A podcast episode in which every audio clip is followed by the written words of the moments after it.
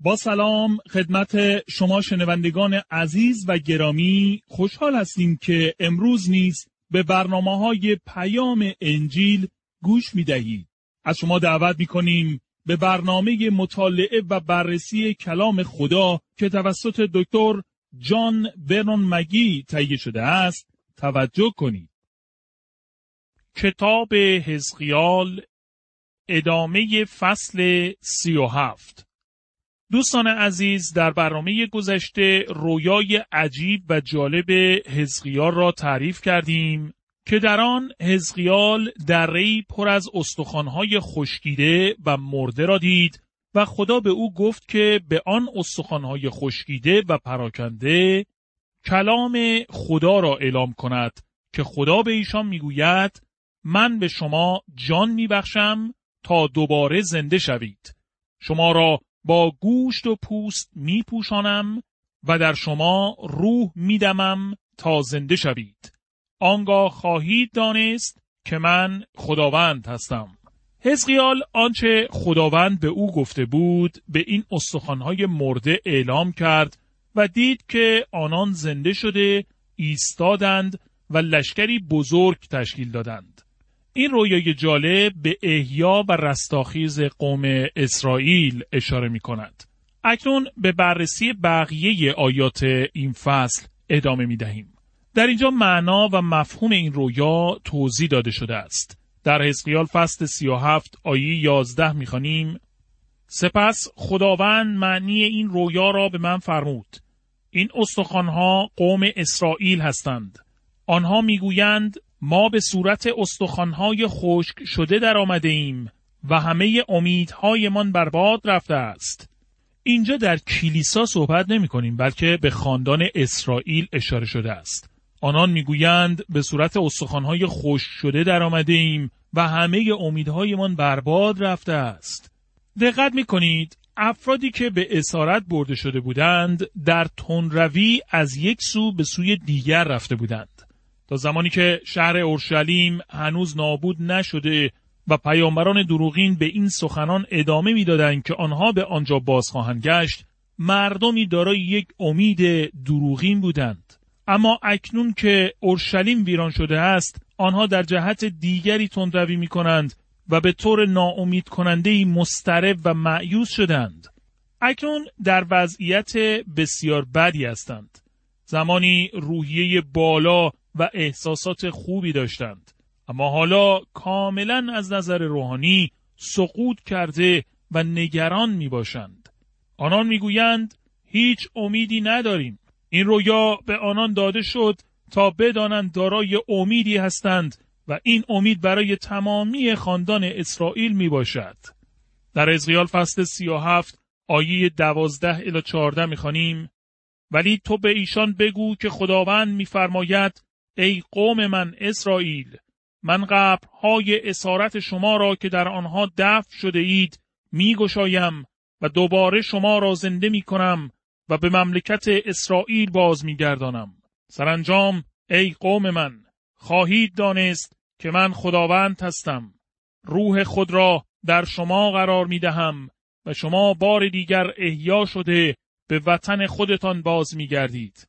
آن وقت خواهید دانست که من خداوند هستم و به قولی که داده ام عمل می کنم. پس از شنیدن این آیات شاید فردی بگوید اما گفتید که این رویا در ارتباط با احیا و رستاخیز فیزیکی یا جسمانی قوم نمی باشد.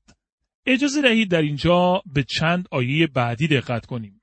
در ازقیال فصل 37 آیه 21 می‌خوانیم سپس به ایشان بگو که خداوند میفرماید قوم اسرائیل را از میان ها جمع می کنم و از سراسر دنیا ایشان را به وطن خودشان باز می گردانم. این منظور خدا است وقتی که در آیه دوازده گفت من قبرهای اسارت شما را که در آنها دفن شده اید می گوشایم و دوباره شما را زنده می کنم. قوم اسرائیل در واقع در میان ملت دنیا دفن شدند و روزی جمعآوری شده و دوباره به عنوان یک ملت متحد خواهم بود. می‌خواهم در اینجا به نکته‌ای در ارتباط با سه مرحله‌ای که حزقیال در هنگام زنده شدن استخوان‌های خشک دید در میان بگذارم.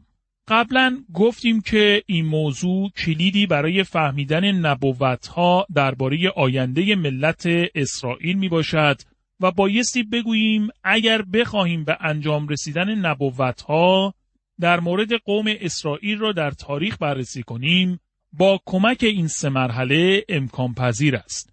لطفا با دقت به این قسمت توجه بفرمایید. مرحله اول استخوانهایی خشکیده و پراکنده در همه جا می باشد. ملت اسرائیل قرنها در تمام کشورهای متفاوت دنیا دفن و پراکنده شده بود. از خدا دور بوده و در واقع از نظر روحانی مرده بودند. این مرحله اول در رویای استخوانهای خشکیده بود که دیدیم. در دوران امروزی از سال 1948 میلادی بسیاری از آنان به سرزمین اسرائیل بازگشتند و کشوری را در آنجا تشکیل دادند ولی در واقع آنها مانند بدنهایی مرده هستند که در آنجا قرار دارند دارای پرچم و قانون اساسی حکومت و مجلس ملی هستند. پلیس و نیروی نظامی دارند. ملتی شدند و حتی در شهر اورشلیم ساکن می باشند آنها همه چیز را دارند ولی دارای زندگی روحانی نیستند. اگر امروز بر آن سرزمین سفر کنید شاهد چنین زندگی روحانی در میان مردم آنجا نخواهید بود. این سرزمین نیز مانند همسایگانش از نظر روحانی مرده است و بدنهای مرده و بدون روح مردم را در آن منطقه می‌توان مشاهده کرد این واقعیت دارد که در آنجا می‌توان پیشرفت اقتصادی، مادیگرایی و سرمایهداری، پیشرفت علمی و هنری و آنچه به عنوان تمدن نامیده می شود را مشاهده کرد و هیچ اثری از زندگی روحانی در آنجا نیست. این تصویری از مرحله دوم در رویای استخوانهای خشکیده حزقیال است. یعنی زمانی که این استخوانها گوشت و پوست بر خود گرفته بدنها و اجسادی شدند ولی دارای جان و حیات نمی باشند. امروز کشور اسرائیل در این مرحله دوم قرار دارد. در آیات 15 الی 28 در این فصل حزقیال درباره دو اساس صحبت می کند. به جزئیات این آیات اشاره نمی کنم. فقط باید بگویم که در اینجا تصویری از اتحاد دوباره پادشاهی شمالی و جنوبی در سرزمین اسرائیل را مشاهده می کنیم که اتحاد ملت را نشان می دهد. دوست من برخلاف اینکه بعضی مفسران معتقدند ده قبیله اسرائیل از بین رفتند من اعتقاد دارم ده قبیله اسرائیل از بین نرفتند بلکه خداوند می‌داند در کجا پراکنده می باشند و یقین دارم که خدا می تواند تمام آنان را جمع وری کند همانطوری که وعده داده است. در حزقیال فصل 37 آیه 22 الی 24 می‌خوانیم. تا به صورت یک قوم واحد درآیند. یک پادشاه بر همه ایشان سلطنت خواهد کرد. دیگر به دو قوم تقسیم نخواهند شد و دیگر با پرستی و سایر گناهان خودشان را آلوده نخواهند ساخت من ایشان را از همه گناهانشان پاک می سازم و نجات می دهم. آنگاه قوم واقعی من خواهند شد و من خدای ایشان خواهم بود.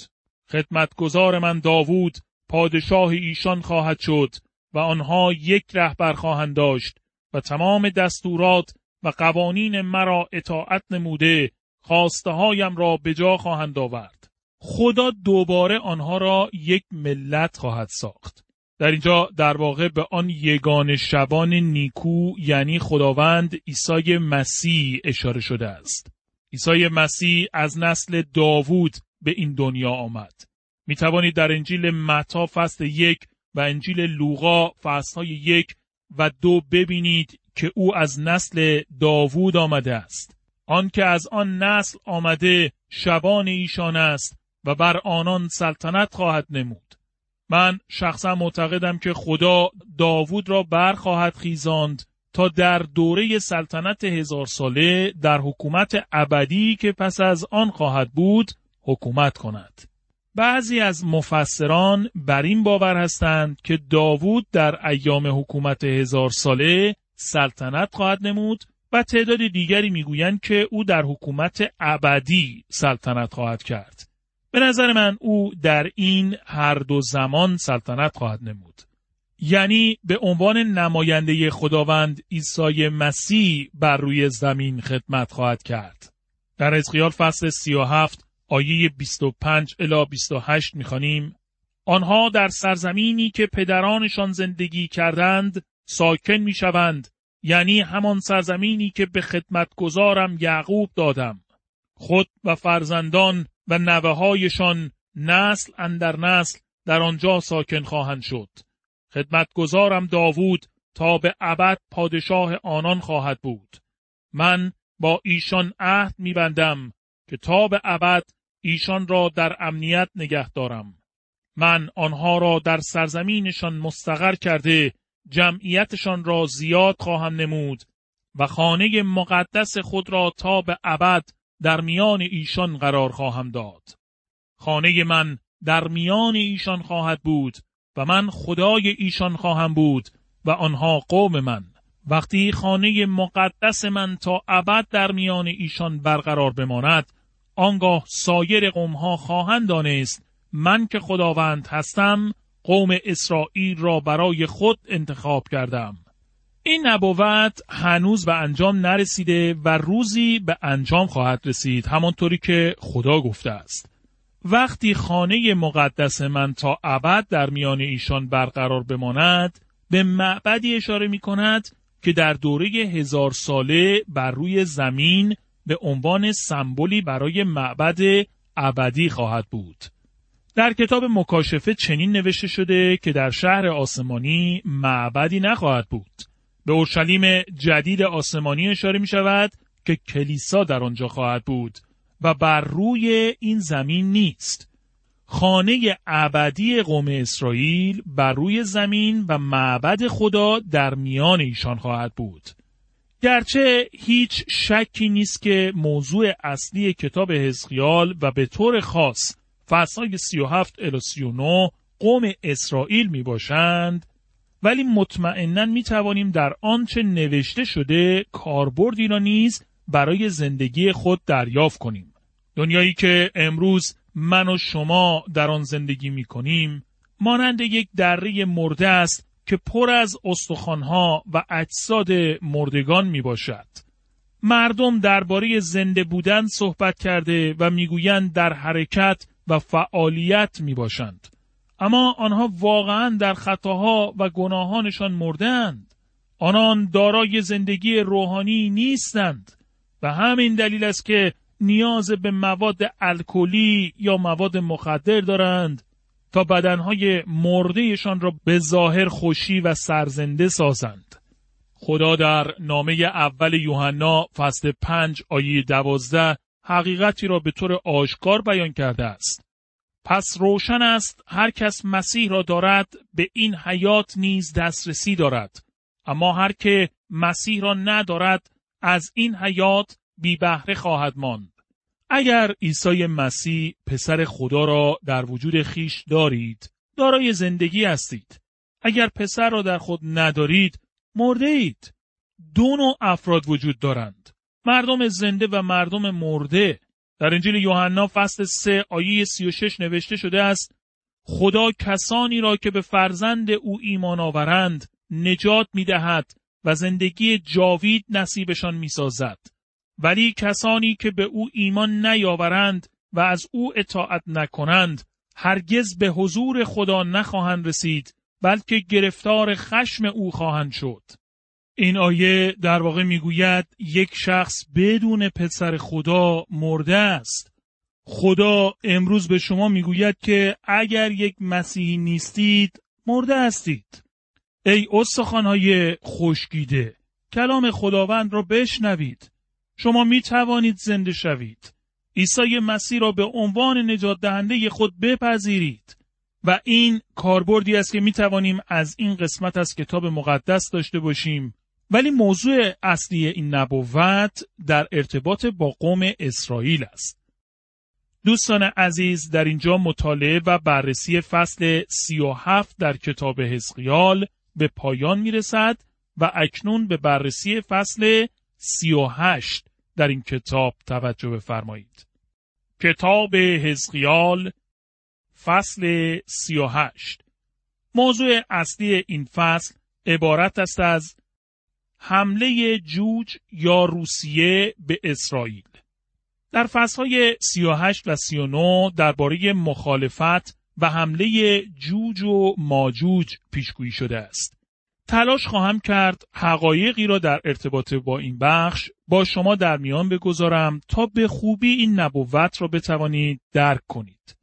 متاسفانه این فصلها اغلب توسط افرادی تفسیر شده که دارای آگاهی کافی درباره های کتاب حزقیال نمی باشند و در نتیجه به اعتقادات و های کاملا اشتباه رسیدند.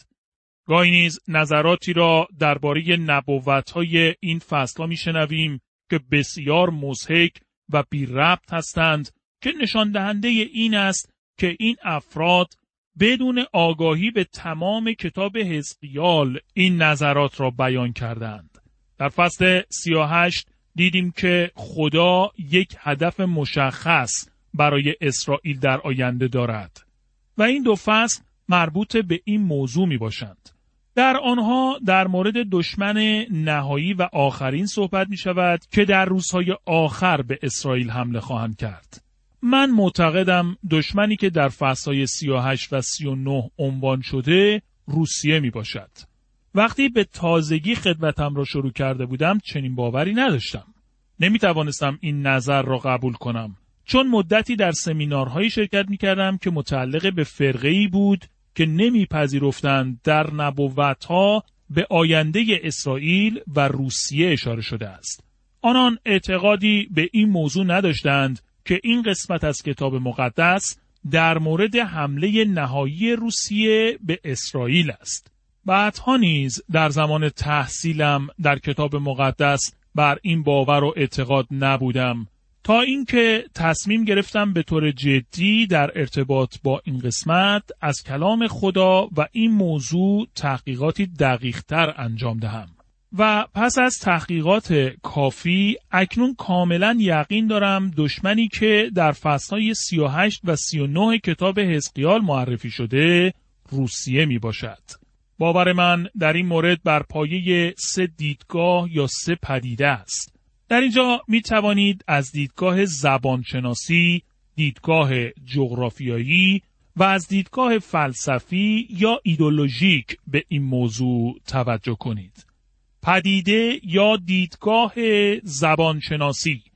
در حزقیال فصل 38 آیه یک الی سه می‌خوانیم این پیغام نیز از جانب خداوند به من رسید. ای انسان خاکی رو به سرزمین ماجوج که در سمت شمال است بیست و به ضد جوج پادشاه ماشک و توبال پیشگویی کن. به او بگو که خداوند میفرماید من به ضد تو هستم جوج در واقع به معنای سقف می باشد که برای حاکم بودن استفاده می شود و می توان آن را فردی در بالا معنی کرد. نمی توانم برای مفهوم دیکتاتور کلمه بهتر از جوج را در زبان عبری پیدا کنم. اگر فردی در بالا و رأس قدرت نباشد نمی تواند یک دیکتاتور باشد و آنکه در رأس قدرت است و همه چیز را در اختیار دارد یک دیکتاتور است. ماجوج به معنای سر است و کلمه هممعنی آن در زبان عبری کلمه روش یا روش می باشد که معنای سر است. بر پایه تحقیقاتی که یک زبانشناس معروف سالها قبل در ارتباط با کلیسای شرق انجام داد، به یک نتیجه جالب رسید که در فرهنگ قدیم عبری در واقع از کلمه روش برای اشاره به روسیه استفاده می شده است. یک محقق دیگر در کتاب مقدس و زبان عبری به این نتیجه مهم رسیده است که در واقع کلمه روش که در کتاب حزقیال به کار برده شده در واقع به روسیه امروزی اشاره می کند. روسیه قبلا به نام مسکو نامیده می‌شد که کلمه ماشک به آن مربوط است. ایوان چهارم سزار روسیه که با عنوان ایوان ترسناک معروف شده بود در سال 1533 میلادی بر تخت سلطنت مسکو نشست و عنوان سزار را برای خود برگزید که اولین حاکمی است که این عنوان را به کار برد. من مطمئن هستم که کلمه ماشک و توبال که در اینجا گفته شده است دقیقا به شهرهای مسکو و توبولوکس که امروزه در روسیه قرار دارند اشاره می کند.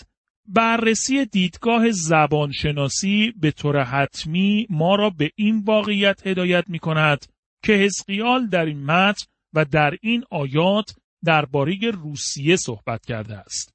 پدیده یا دیدگاه جغرافیایی مدرک و پدیده دیگری که اثبات می کند در این آیات به روسیه اشاره شده است بررسی جغرافیایی این متن می باشد. در این قسمت ملت هایی معرفی شدند که همراه با روسیه در روزهای آخر به اسرائیل حمله خواهند کرد. در حزقیال فصل 38 آیه 6 نوشته شده است تمام لشکر سرزمین جومر و توجرمه از شمال و نیز بسیاری از قومهای دیگر به تو ملحق خواهند شد. منظور از جومر کشور آلمان می باشد و توجرمه ترکیه است. از شمال مشخص کننده مکان جغرافیایی آنان است. همچنین در حزقیال فصل 38 آیه 15 می‌خوانیم با سپاه عظیم از شمال میایی و مثل ابر زمین را میپوشانی. در حزقیال فصل 39 آیه دو نیز همین مکان جغرافیایی داده شده است. تو را از راهی که می‌روی باز میگردانم و از شمال به طرف کوههای اسرائیل میآورم. اگر به نقشه جغرافیایی نگاه کنید به راحتی می توانید ببینید که روسیه دقیقا در قسمت شمالی سرزمین اسرائیل قرار دارد. اگر از اسرائیل به سمت شمال حرکت کنید در نهایت به روسیه می رسید و اگر به حرکت خود ادامه دهید در نهایت با یخهای قطبی روبرو خواهید شد. جهت ها در کتاب مقدس در ارتباط با سرزمین اسرائیل می باشند. منظور از شمال در کتاب مقدس شمال محلی که شما زندگی می کنید نیست بلکه به شمال سرزمین اسرائیل اشاره می شود. همچنین جنوب، غرب یا شرق نیز در کتاب مقدس فقط در رابطه با سرزمین اسرائیل است. به عبارت دیگر تا آنجا که به کلام خدا مربوط می باشد سرزمین اسرائیل مرکز جغرافیایی زمین است. توجه به این نکته در ارتباط با مکانهای جغرافیایی بیان شده در کتاب مقدس بسیار مهم می باشد. شنوندگان عزیز در اینجا وقت برنامه امروز ما به پایان می رسد. از شما دعوت می کنیم در برنامه آینده نیز به مطالعه و بررسی کلام خدا توجه کنید